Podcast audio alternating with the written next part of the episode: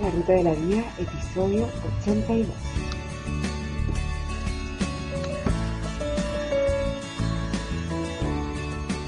El tema de hoy, el valor de la esperanza.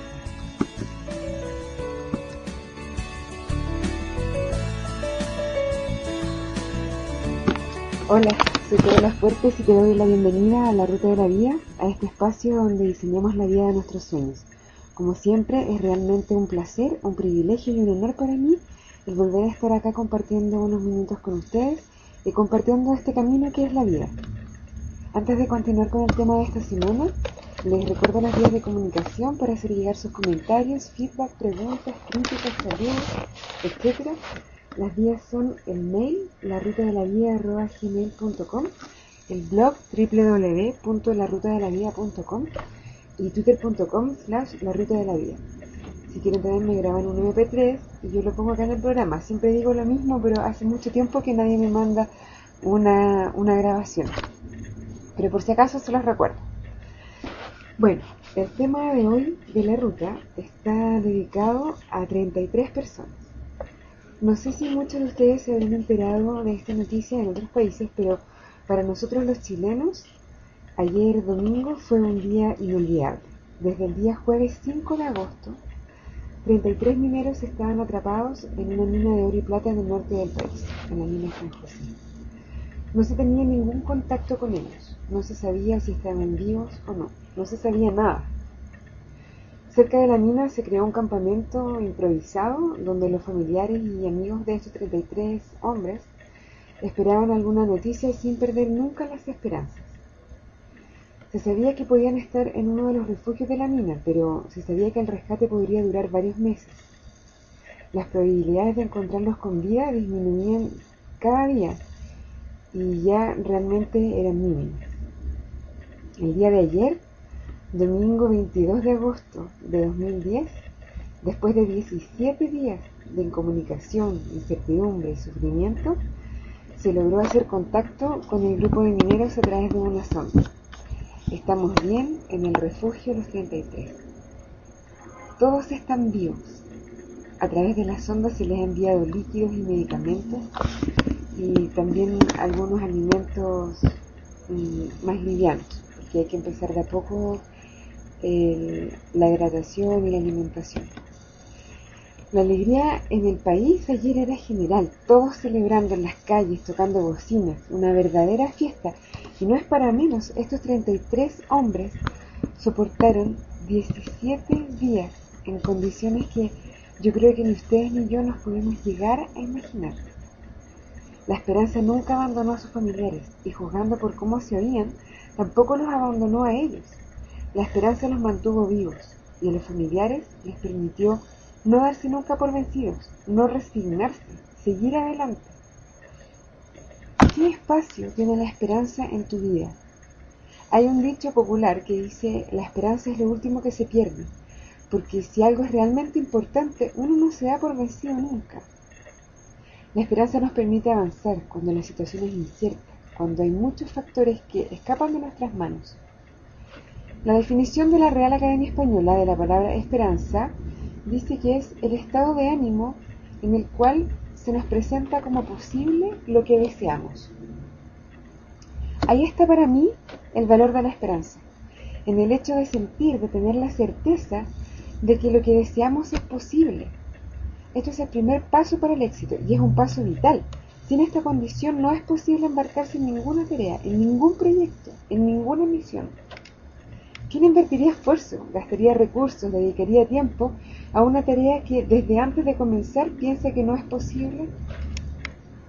Si no hubiese existido la esperanza de que se iban a encontrar los mineros, habría sido mucho más difícil embarcarse en las tareas de rescate. Y por otro lado, si los mineros no hubiesen tenido la esperanza de que los iban a encontrar con vida, es decir, si no hubiesen creído que eso era realmente posible, tal vez se hubiesen dado por vencido mucho antes y no hubiesen resistido 17 días. La esperanza inspira hazañas heroicas. Hace posibles cosas que, sin haber tenido esperanza, hubiésemos pensado que eran imposibles. Abre posibilidades, genera realidades y crea mundos que no hubiesen sido ni siquiera imaginables. Pero la esperanza no solo aplica a este tipo de hazañas milagrosas, también aplica a menores escalas, en el día a día, en cualquier actividad de la vida diaria. Hay una diferencia enorme entre hacer algo creyendo que el resultado esperado es posible y creyendo que no lo es.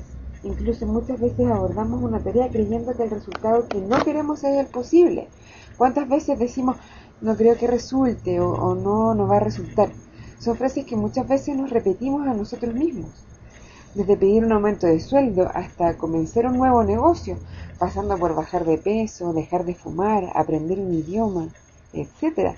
Todas esas cosas tienen mayor probabilidad de éxito si las abordamos desde la esperanza, es decir, desde un estado de ánimo donde creemos que el resultado deseado es realmente posible. Obviamente la esperanza no lo es todo, pero nos dicta el estado de ánimo. No es suficiente, pero es necesaria. Para mí la esperanza aplicada al día a día es como la fe en uno mismo. A veces cuando uno se enfrenta a un desafío, a una nueva tarea, puede haber brechas, pero se pueden cerrar, puede haber plazos necesarios. A veces no tenemos las habilidades necesarias para lograr nuestra meta, pero las podemos desarrollar. Lo importante es saber que el resultado deseado es posible. Por ejemplo, no me gusta tanto dar un ejemplo tan personal, pero bueno, aquí en este espacio se trata de compartir experiencias personales. Este mismo podcast, hace dos años yo no sabía grabar, no sabía editar audio, no sabía cómo funcionaba iTunes, no sabía nada de cómo crear un podcast. Me faltaban las habilidades. No me iba a resultar de un día para otro, pero creía que el resultado deseado era posible. Si hubiese pensado que no me iba a resultar, no estaríamos acá. No se trata de fantasear con que de la nada va a pasar lo que queremos que pase. Se trata de tener confianza en que, aunque aún nos falta camino por recorrer, aunque desde donde estemos hoy nuestra meta parezca difícil de lograr, si nos lo proponemos y hacemos lo necesario, es realmente posible lograrla. No estoy hablando de metafísica, no porque tenga algo en contra de eso, sino que porque no me manejo mucho, no sé mucho del tema, pero me refiero a cosas súper concretas si tú quieres hablar japonés, por ejemplo, no basta con la esperanza, es decir, la certeza de que puedes lograrlo. También necesitas estudiar y practicar y dedicarle tiempo a eso.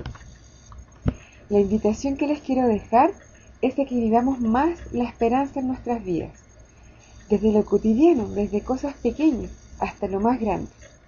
Que copiemos a los mineros, que no perdamos nunca la esperanza de que podemos lograr las cosas más increíbles.